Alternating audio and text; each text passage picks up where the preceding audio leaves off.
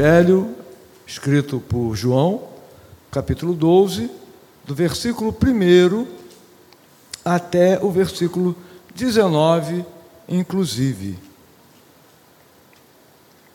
Diz assim a palavra de nosso Deus e Pai. Seis dias antes da Páscoa, foi Jesus para Betânia, onde estava Lázaro, a quem ele ressuscitara dentre os mortos. Deram-lhe, pois, ali uma ceia. Marta servia, sendo Lázaro um dos que estavam com ele à mesa. Então Maria, tomando uma libra de bálsamo de nardo puro, muito precioso, ungiu os pés de Jesus e os enxugou com os seus cabelos, e encheu-se toda a casa com o perfume do bálsamo. Mas Judas Iscariotes, um dos seus discípulos, o que estava para traí-lo, disse: Por que não se vendeu este perfume por trezentos denários e não se deu aos pobres? Isto, disse ele, não porque tivesse cuidado dos pobres, mas porque era ladrão. Tendo a bolsa, tirava o que nela se lançava. Jesus, entretanto, disse: Deixa que ela guarde isto para o dia em que me embalsamarem, porque os pobres sempre os tendes convosco, mas a mim nem sempre me tendes soube numerosa multidão dos judeus que Jesus estava ali. E lá foram, não só por causa dele, mas também para verem Lázaro, a quem ele ressuscitara dentre os mortos. Mas os principais sacerdotes resolveram matar também Lázaro, porque muitos judeus, por causa dele, voltavam crendo em Jesus. No dia seguinte, a numerosa multidão que viera à festa, Tendo ouvido que Jesus estava de caminho para Jerusalém, tomou ramos de palmeiras e saiu ao seu encontro, clamando: Hosana, bendito que vem em nome do Senhor e que é Rei de Israel.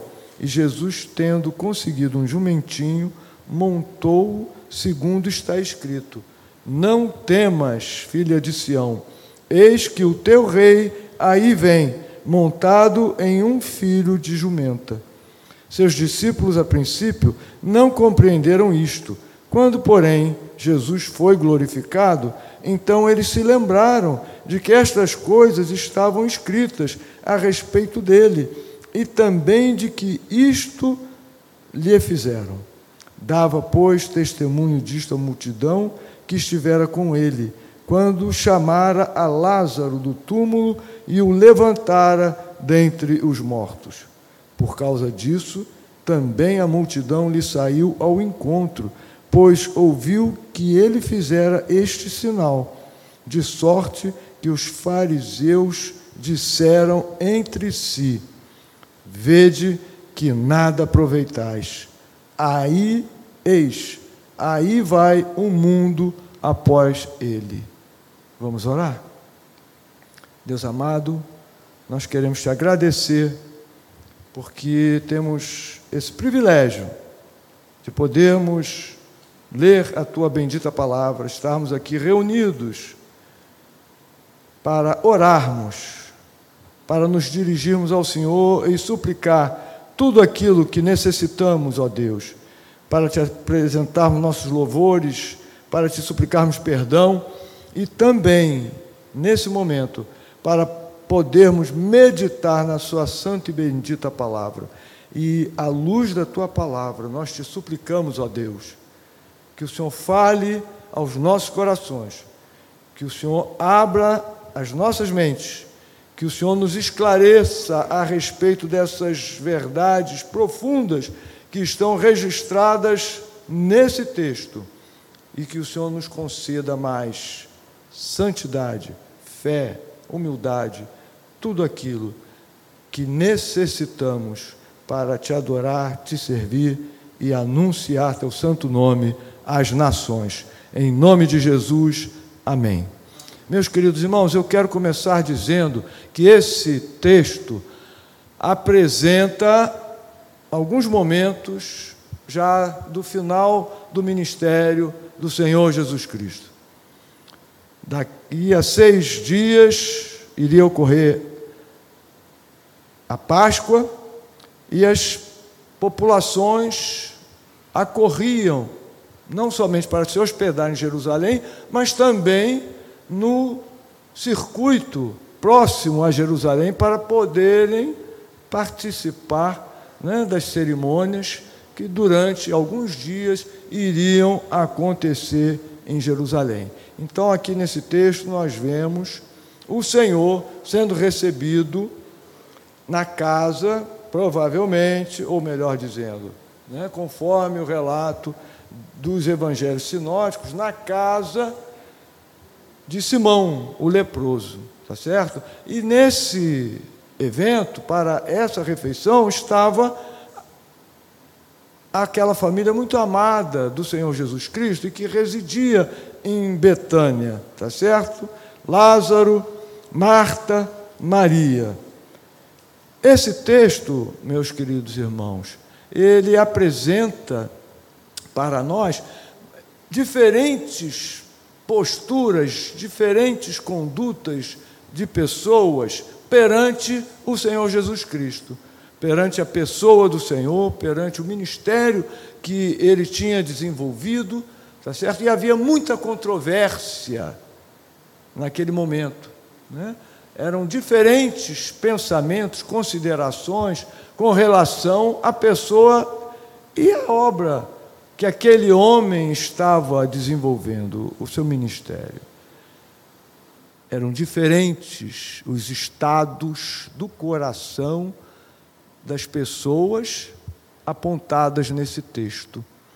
E à luz desse texto, eu gostaria de partilhar com os irmãos algumas reflexões com relação a cinco tipos de estados do coração, cinco tipos de coração, aqui compreendidos como sede dos pensamentos, das palavras, dos desejos, dos sentimentos do ser humano né, conforme era a compreensão nos tempos bíblicos, para que nós possamos, então, à luz desse texto, tirar alguns ensinamentos para nós. Cinco tipos de coração estão aqui nesse texto.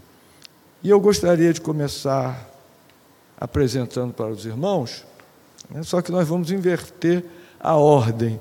Né? Nós vamos começar do final do texto para o início. Então, o primeiro tipo de coração que esse texto nos apresenta está lá nos últimos versículos, nos versículos de, de, número 17 a 19. E o primeiro tipo de coração é o coração invejoso.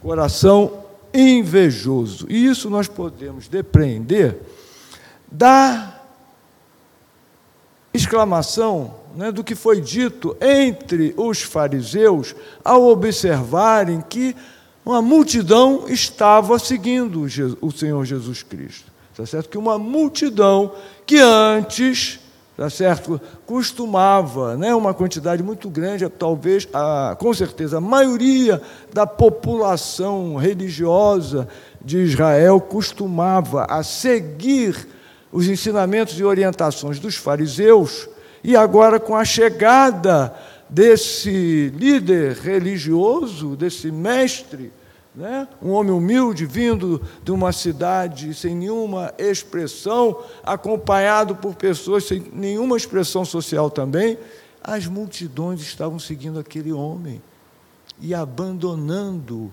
né, a liderança dos fariseus. E por isso eles exclamam entre eles: Vede que nada aproveitais. Eis aí vai o mundo após ele. Certo? Esses homens que tinham uma compreensão errada da lei de Deus, eles também tiveram uma compreensão, fizeram uma análise equivocada, tá certo? Daquele fato que estava ali acontecendo, tá certo? Eles, de uma forma pessimista, né, com seus corações carregados de inveja né, pela atuação de Jesus Cristo, eles calcularam que todas aquelas pessoas seriam seguidores fiéis a Cristo. Lê do engano. Lamentável não, mente não. Desgraçadamente, para a maioria daquelas pessoas, eles não eram fiéis seguidores a Jesus Cristo. E é nesse momento, então, que nós passamos para o segundo tipo de coração, o coração volúvel. E isso nós fazemos, né, podemos ter essa compreensão com base no que está registrado nos versos de 12 a 18.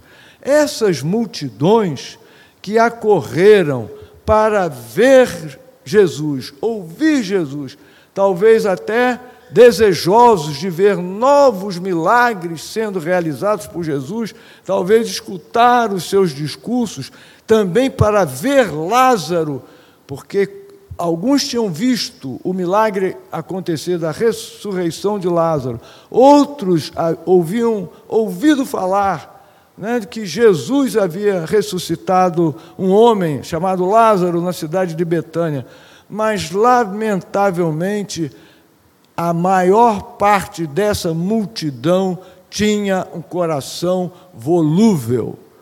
Por quê?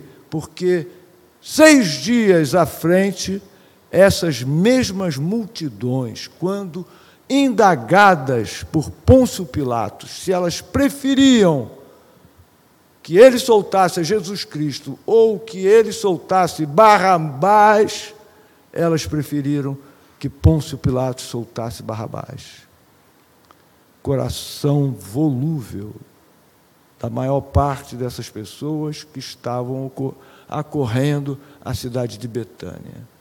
Eles procuravam os sinais, eles procuravam os milagres, eles procuravam, né, por aquela celebridade, né, palavra muito em voga hoje, né, hoje em dia, mas verdadeiramente eles não criam em Jesus Cristo como o Filho de Deus, né, aquele que tira o pecado do mundo, o Salvador que veio do céu.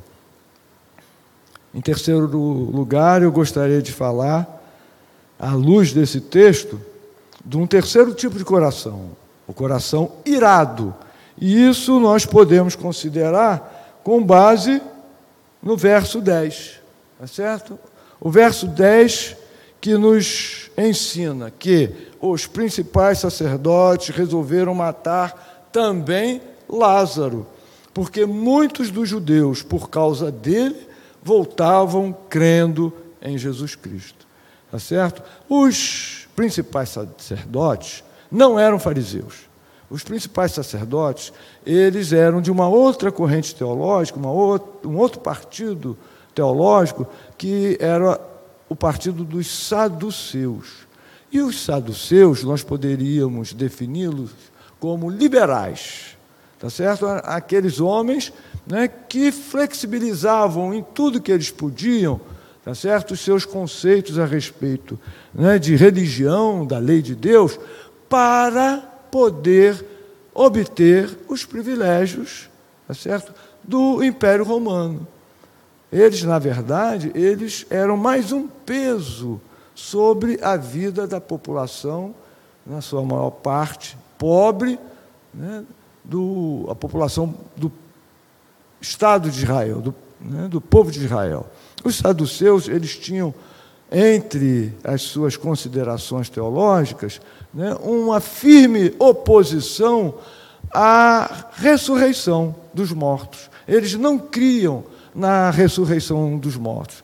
Então, vejam só, além de Jesus Cristo ser um perigo para eles, porque eles temiam que Jesus Cristo viesse a causar algum levante social contra o Império Romano, né, atraindo então a ira do Império Romano, né, alguma manifestação furiosa do Império, e que viesse né, que acarretasse que eles perdessem seus interesses financeiros e sociais, como também a ressurreição de Lázaro representava né, uma prova fortíssima contrária à sua posição doutrinária, de não crerem na ressurreição dos mortos.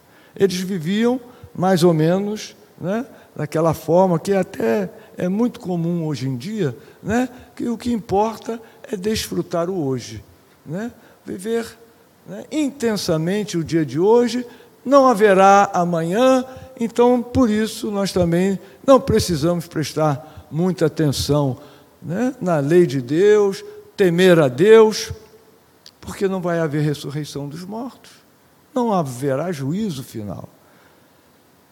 Esses homens estavam com o coração cheio de ira, eles já tinham ira contra Jesus. E nesse versículo 10, né, a palavra também né, revela que eles já tinham em seu coração, eles já nutriam em seu coração o desejo de matar Jesus Cristo. Então, agora eles também estavam nutrindo ira em seu coração contra Lázaro e também desejavam matá-lo. O quarto tipo de coração que esse texto nos apresenta, meus queridos irmãos, nós podemos apresentar como base o que está registrado nos versos de 4 a 6.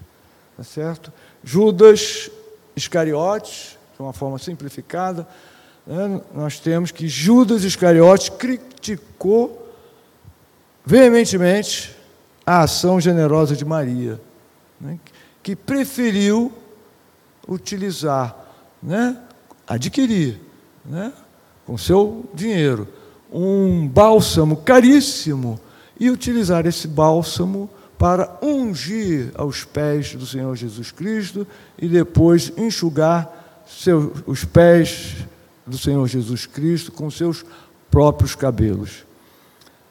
O texto nos informa também que Judas Iscariotes não fez isso por amor aos pobres.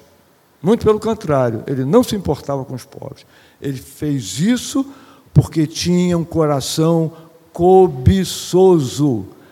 Ele desejava, ele ansiava o dinheiro que poderia ser colocado, que costumeiramente era colocado numa bolsa que ele portava, que ele administrava e de onde ele subtraía dinheiro para si.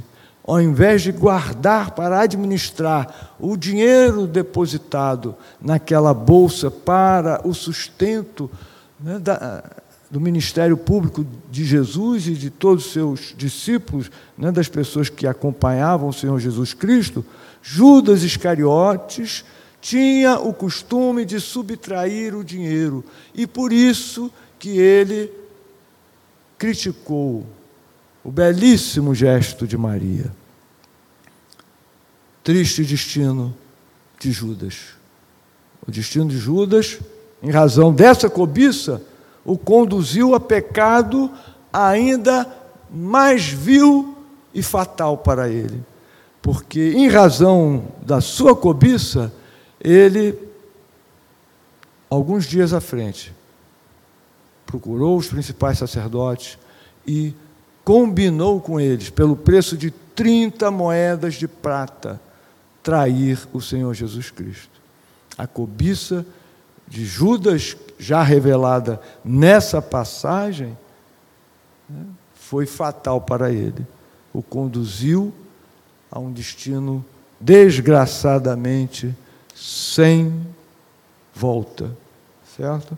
Ele, ao final, depois de ter traído o Senhor Jesus Cristo, né, se remoendo em remorso, né, foi e enforcou-se.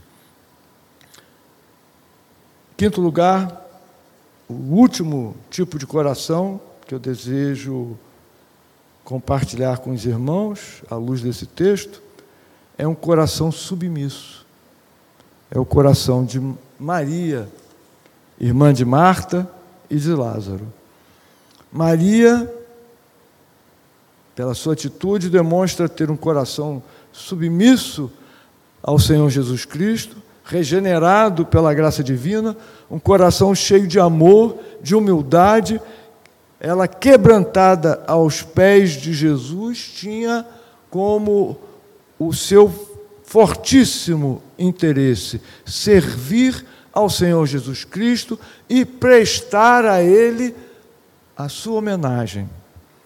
Maria, com certeza, não somente havia acolhido com fé os ensinamentos do Senhor Jesus Cristo, né, a doutrina ensinada por Cristo, mas também, com certeza, havia acolhido em seu coração os avisos que o Senhor Jesus Cristo, ao longo do seu ministério, foi progressivamente apresentando a seus discípulos, de que a morte o aguardava, que ao final da missão que ele tinha para cumprir aqui na terra, ele iria derramar a sua alma na morte para a salvação de muitos, para o resgate, para a salvação daqueles a quem o Pai havia lhe dado. Então, meus queridos irmãos, o gesto de Maria foi, na verdade, um ato de fé na maior extensão do termo, na maior compreensão do termo.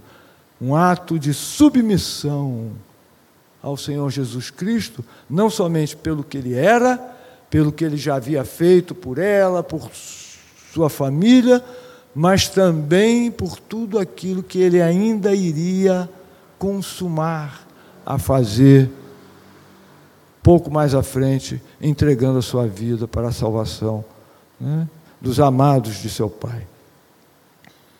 Maria, irmã de Marta e de Lázaro, sempre servirá de exemplo para a igreja através dos séculos, meus queridos irmãos. E isso tanto é verdade, né, porque nós fazemos essa consideração muito simples, em razão das palavras do próprio Senhor Jesus Cristo, como está registrado no Evangelho escrito por Mateus, no capítulo 26, versículo 13, em que o Senhor Jesus Cristo declara: Em verdade vos digo, onde for pregado em todo o mundo este Evangelho, será também contado o que ela fez para memória sua. Louvado seja o Deus de Maria, irmã de Marta e de Lázaro, o nosso Deus, porque Ele concede graça para que seus servos se dediquem a Ele dedicadamente, humildemente, né, com toda fidelidade.